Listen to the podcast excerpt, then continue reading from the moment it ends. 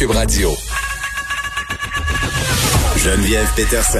Une animatrice pas comme les autres. Cube Radio. On poursuit notre discussion sur l'hypersexualisation. Depuis que j'ai fait ma chronique euh, ce matin dans le journal de Montréal, je reçois quand même euh, quelques courriels. Beaucoup. OK, je vous beaucoup. je vois pas, je les ai pas comptés là, mais plus que d'habitude, mettons. De personnes qui sont complètement outrées parce que je dis que Cardi B n'est pas vulgaire, qu'elle n'est qu'un symptôme, qu'on doit euh, se pencher sur le problème dans sa globalité. Autrement dit, que l'hypersexualisation n'est que l'arbre qui cache la forêt. Puis vraiment, là, des courriels de, de religieux, là. tu sais, pour me dire que je vais aller en enfer euh, que je ne sais pas faire la différence entre le mariage catholique et les baises anonymes dans les toilettes publiques. Euh, on a même écrit à mon chum hein, pour euh, lui dire de me répudier au plus vite, d'arrêter de fréquenter une femme de mauvaise vie. Bref, je suis une succube des enfers et j'irai en enfer, probablement aux côtés de Cardi B. Mais toujours est-il que l'hypersexualisation, c'est un sujet dont on parle depuis quelques années.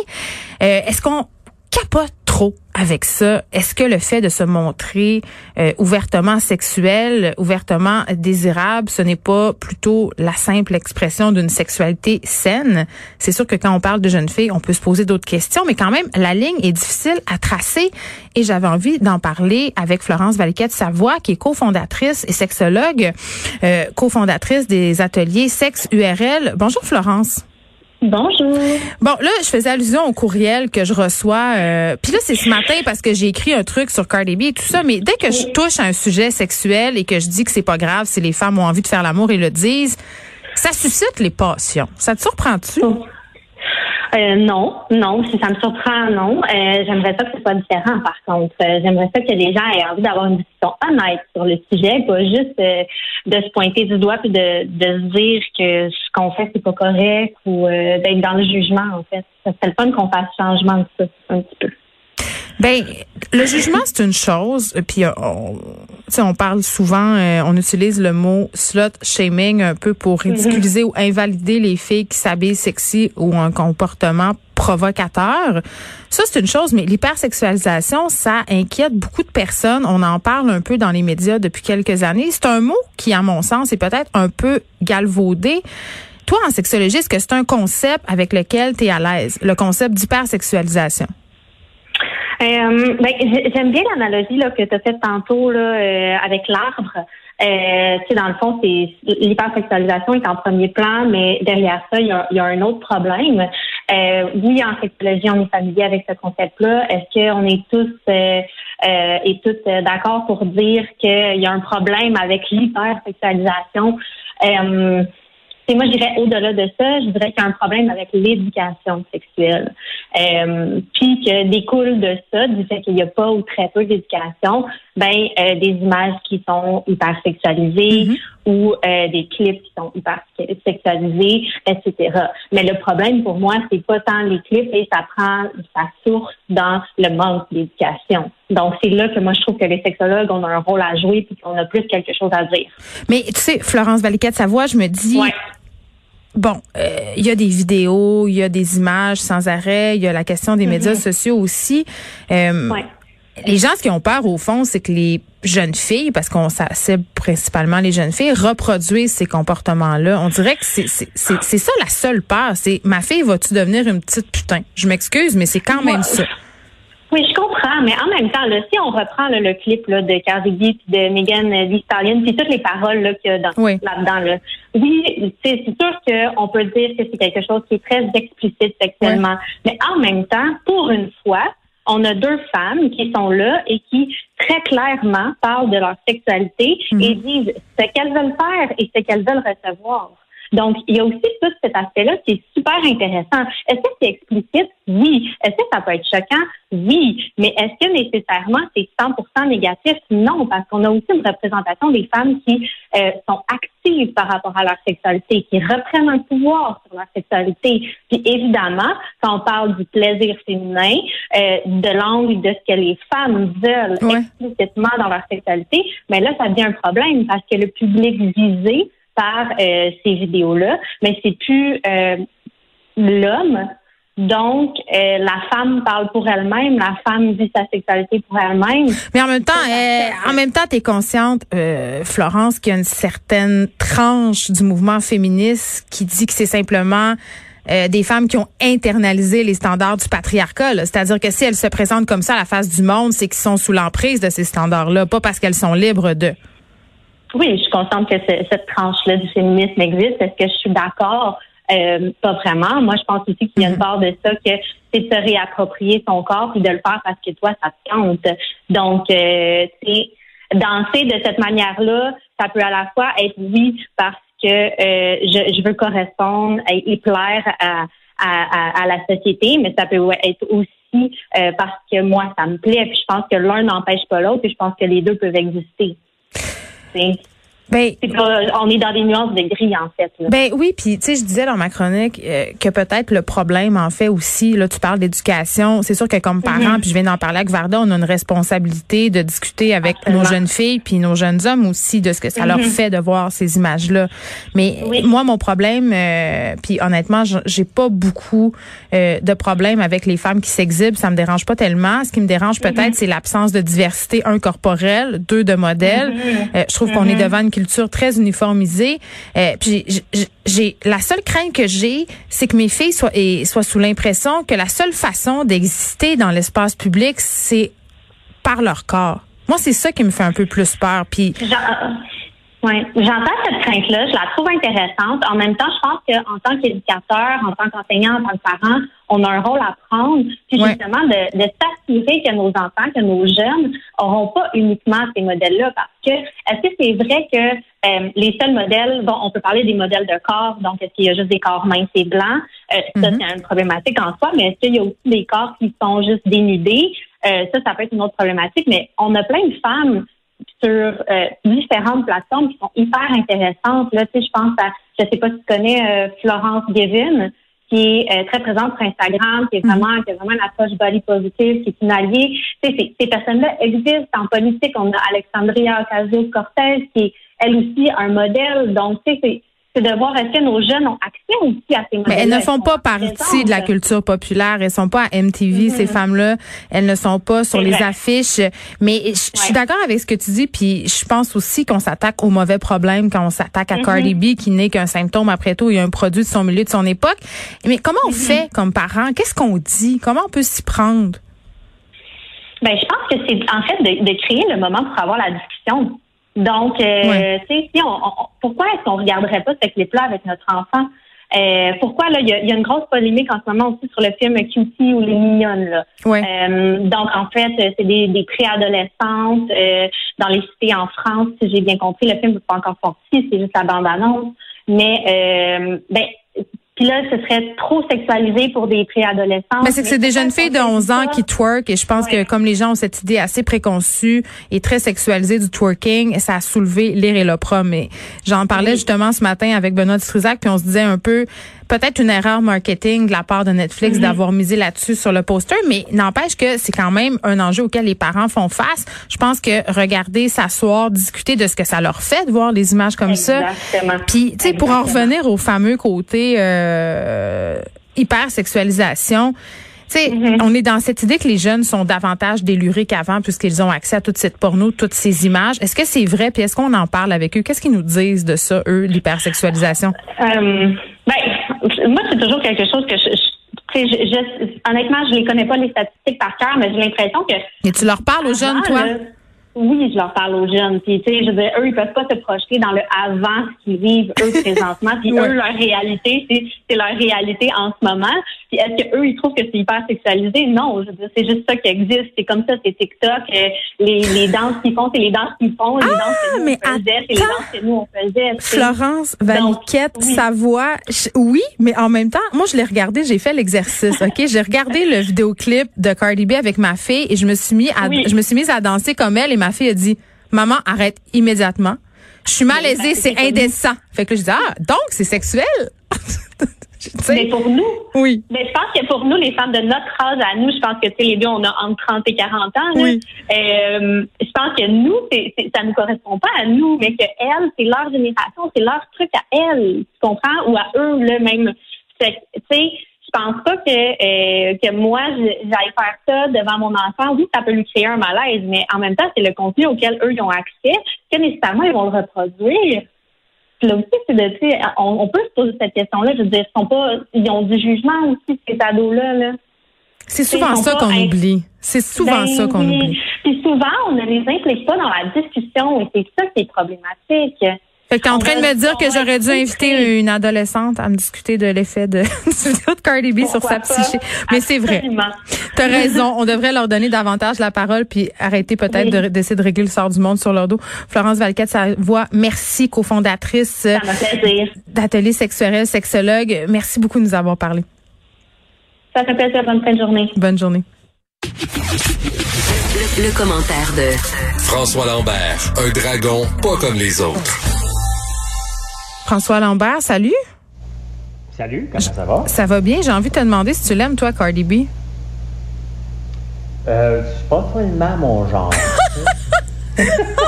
Parfait, ça répond à ma question. Peux-tu me parler de Ginette Renault, Jean-Pierre Ferland, Michel Sardou? Ah, comment? Tu peux-tu être plus la caricature de toi-même? Là, tu me niaises. C'est sûr que tu écoutes d'autres musiques que ça. Je n'ai rien contre ces grands de la chanson. Je les écoute moi-même, mais je suis certaine que ton spectre musical est pas mal plus développé que ça. Ceci dit, ben c'est pas de ça dont on se parle aujourd'hui. On va s'en aller complètement ailleurs. Cette affirmation de notre ministre de l'économie, le bon Pierre Fitzgibbon, qui souhaite fournir les données médicales des Québécois aux pharmaceutiques pour les attirer ici, il a même été jusqu'à dire que c'était winner. Et moi, quand je l'ai entendu dire ça, je me suis dit en mon fort intérieur, pas sûr. Ben, Geneviève, honnêtement, euh, je sais pas quelle mouche l'a piqué pour aller dire quelque chose comme ça. On a encore euh, en mémoire les vols de données des jardins. On a Cambridge Analytica aux États-Unis, mhm. quand même avec Facebook, qui avait fait sur le, ben les, données empruntées. Euh, mais qu'est-ce qu'ils vont gagner en ayant accès à nos données? Et le mot que Pierre Fitzgibbon aime toujours utiliser, et moi ça me fait grincer des dents ce mot-là, l'intelligence artificielle. Au nom d'intelligence artificielle, on est prêt à tout donner parce qu'il y a des gens qui vont venir ici pour analyser les données. Honnêtement, là, qu'est-ce qu'ils veulent qu'ils fassent, les, grands pharma? Ils vont venir s'installer ici parce qu'on va leur donner accès à notre RAMQ, nos données de la RAMQ. Mm-hmm. Hey, on a de la misère, euh, on est bien, tu sais, cependant, on est un peu paradoxal, le peuple québécois. Parce qu'on aime ça donner nos données euh, lorsqu'on va acheter du vin. Hein? On, on, est content quand notre conseiller nous demande notre carte et là, oh, OK, j'ai quelque chose pour toi. Mais moi, je suis pas contente. Euh, C'est-tu quoi? Euh, on va faire un petit aparté sur les cartes de points, là, si tu permets, François. Ces cartes-là, euh, c'est absolument une mine d'or d'informations pour les entreprises euh, qui les émettent. C'est-à-dire que en scannant ta carte dans leur système, tu peux absolument euh, colliger tout ce que j'achète, ce que je regarde, ce que j'utilise le plus souvent et ainsi me faire des offres. Et pour ce que ça vaut, là, pour les bénéfices qu'on en retire, nous, les consommateurs, juste la carte de l'Oblast, par exemple, il faut dépenser 2500 dollars en magasin pour avoir droit à 100 dollars en échange de ce même magasin. Fait que moi, j'ai envie de te dire que le jeu en vaut pas la chandelle, mais ça c'est moi. Je suis peut-être un peu parano là, mais j'aime pas ça partager mes données personnelles, mes comportements de consommatrice avec euh, ces personnes-là. Puis là, je sais que tu vas me dire que je le fais déjà parce que j'utilise Facebook, mais au moins je le ferai pas de façon complètement consciente et consentante au magasin avec leur petit bout de plastique. Moi, la carte Inspire, là, pars-moi pas là-dessus. Ben, j'ai la carte Inspire, mais j'achète plus à la SOQ, donc c'est pas mal réglé. J'ai aucune carte j'ai aucune carte de magasin, moi, puis c'est pas une question de pas partager mes données. C'est que tu as raison. Pour sortir ma petite carte, pour avoir un portefeuille de 8 pouces. Mais le, problème avec, avec Fitzgibbon, parce que c'est pas la première fois, il, en fait des gaffes depuis, mais il, est comme il y a comme une immunité, euh, Pierre Fitzgibbon, hein? Parce que les gaffes, c'est une méchante gaffe ce matin, là. Pour que je sois d'accord avec Gabriel Nadeau-Dubois, là, je te jure que c'est une gaffe majeure à mes yeux, là. Euh, pourquoi si on veut attirer des grandes compagnies, on va les attirer avec quoi? Avec du talent en premier, des bons employés, des employés disponibles avec euh, des universités qui vont, qui vont développer des cours. C'est comme ça mm. qu'attire les gens en premier lieu. En deuxième lieu, et ça c'est vraiment la mauvaise approche parce qu'ils finissent toujours par se pousser, c'est avec des crédits d'impôt à la recherche et développement. Et il faut mettre un gros bémol avec ça parce qu'il y a de l'abus dans la recherche, dans les crédits d'impôt de recherche et développement.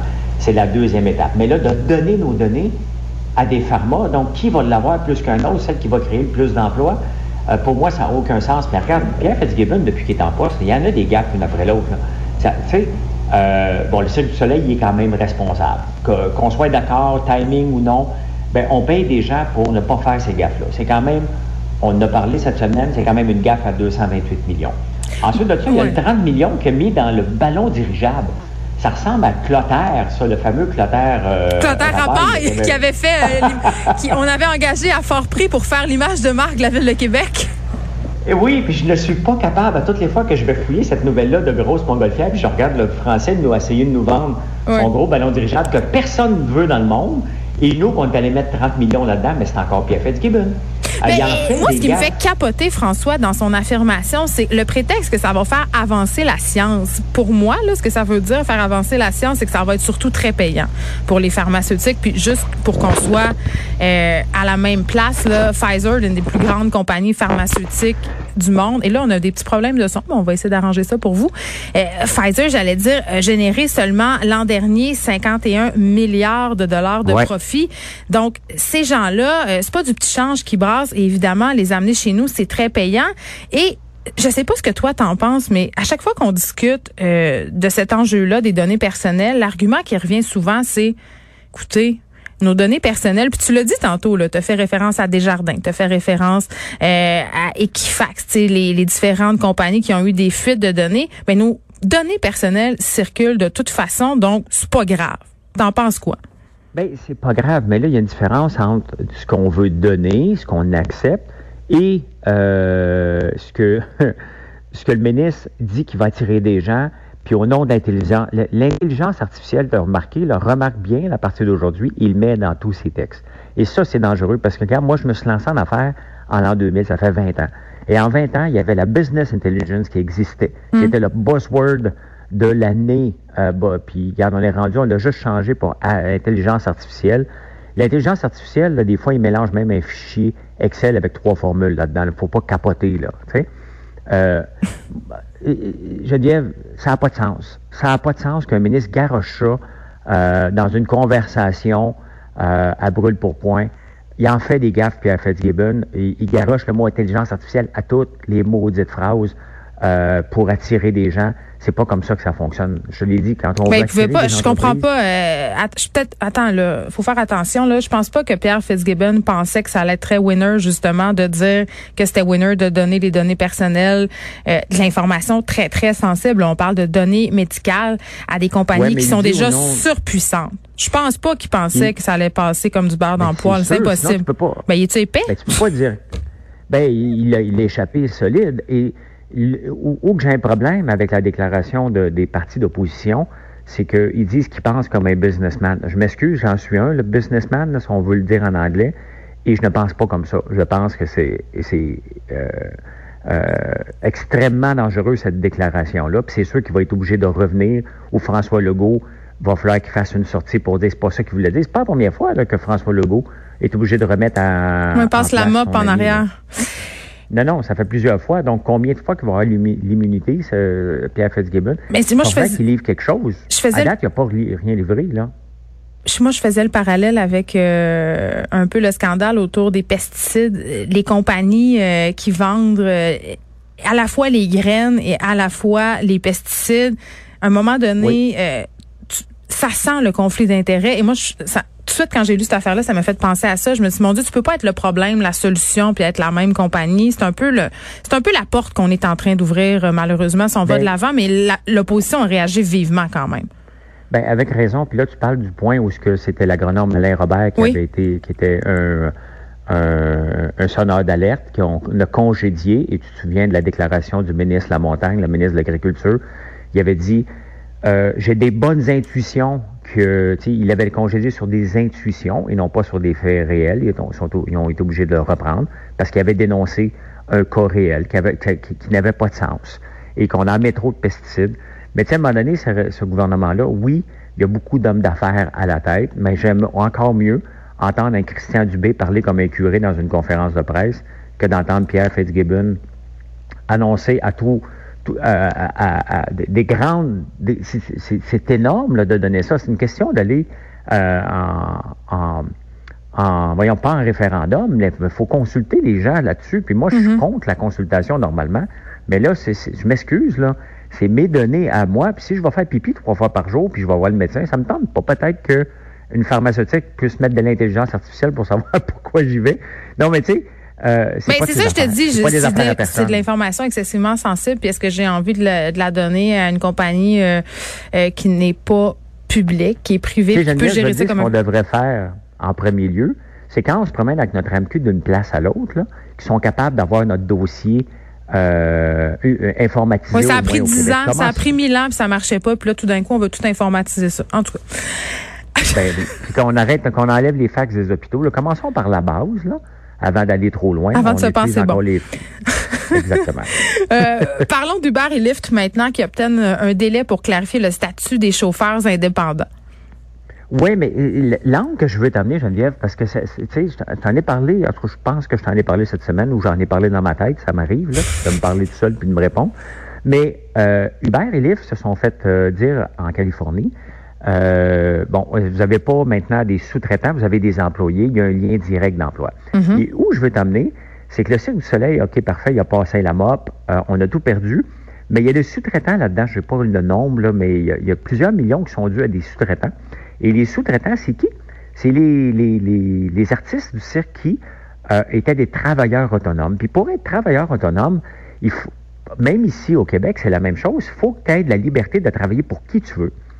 Et moi, ce que je, veux t'amener, le, lien, c'est que ces gens-là ne sont pas payés, bien entendu, sont des créanciers au point de vue de la loi, comme les autres créanciers, donc ils ont tout perdu, alors que techniquement, ils n'étaient pas des travailleurs autonomes, ils étaient des employés du cirque. Parce que s'ils sont travailleurs autonomes, ça veut dire que le matin, ils peuvent faire un numéro avec le Cirque du Soleil, puis l'après-midi, un numéro avec le Cirque Éloise. C'est ça la définition d'un travailleur autonome. Autrement, autrement tu as un lien d'emploi euh, direct et je pense que si j'étais eux, c'est l'angle que j'irais voir un juge pour dire, regardez, on n'était pas travailleurs autonomes. Là. On était payés comme des travailleurs autonomes, mais on était des employés du cirque qui doivent être considérés comme des employés du cirque, ces gens-là. C'est, c'est, presque révoltant de voir qu'ils ne sont pas payés parce qu'ils ont un statut, euh, qu'ils ont peut-être voulu, qui étaient peut-être d'accord ou qui n'ont peut-être pas eu le choix, mais c'était pas des travailleurs autonomes, c'était vraiment des employés. Mais, OK, mais moi, je c'est peut-être moi qui est naïve, là, je pensais que les chauffeurs Uber euh, étaient mieux rémunérés, avaient des conditions de travail extraordinaires. C'est un peu ça qu'ils nous ont vendu là, depuis le début, Uber. Je me trompe? Bien, c'est sûr qu'avec les. Au tout début, c'est certain que les chauffeurs d'Uber faisaient plus d'argent, mais avec les règles un peu partout, étaient obligés de payer les taxes un peu partout, alors qu'ils n'en payaient pas au début, bien, ça s'est pris dans les poches des chauffeurs. Et, euh, tu sais, moi, quand je prenais le, taxi avec Uber ou un autre taxi, les taxis traditionnels à Montréal sont tout le temps très chialés, qui font pas assez d'argent. Et les chauffeurs d'Uber m'ont toujours dit, ça va bien, on fait nos horaires, on est heureux. Il euh, n'y a jamais personne qui s'est plaint qui faisait pas assez d'argent. Alors que dans le taxi traditionnel, euh, ils le disaient. Mais, euh, puis tous me disaient, tous me disaient, euh, ben, je suis heureux, je fais mon horaire. Donc, si tu es heureux, tu fais ton horaire, puis tu peux aller travailler euh, ailleurs, puis le soir. Oui, il y en avait plusieurs qui se servaient de ça comme un revenu d'appoint, qui faisait genre 10 heures par semaine pour se clairer tant d'argent, puis ils étaient contents. Oui, exactement. Mais là, le juge de la Californie a dit non, non, non, il y a un lien d'emploi, donc vous allez payer les bénéfices, les bénéfices, vous allez payer euh, les vacances, vous allez tout payer comme si c'était des Là, la paye vient de réduire là, parce qu'ils prennent ça à la source. Ben exactement. Donc, il va falloir que quelqu'un paye ça. Puis Hubert Elif, il dit non, nous, on n'embarque pas là-dedans. Fait qu'il avait décidé de fermer. Là, ils ont eu un sursis. Ils vont aller en cours d'appel avec ça. Euh, donc, c'est à suivre. Mais tout ça pour dire que, pour moi, euh, les employés du cirque qui ne sont pas payés ne sont pas des, ne sont pas des travailleurs autonomes. Ils sont réellement des employés du, du Cirque du Soleil euh, qui ont voulu bénéficier de, de, de, donc ils ont leur TPS TVQ. Mm-hmm. mais mais c'est pas des c'est pas des travailleurs autonomes, c'est vraiment des employés et pour ça si j'étais eux, j'irais vraiment voir devant un juge pour dire, regardez un peu, on n'était pas des créanciers. Là.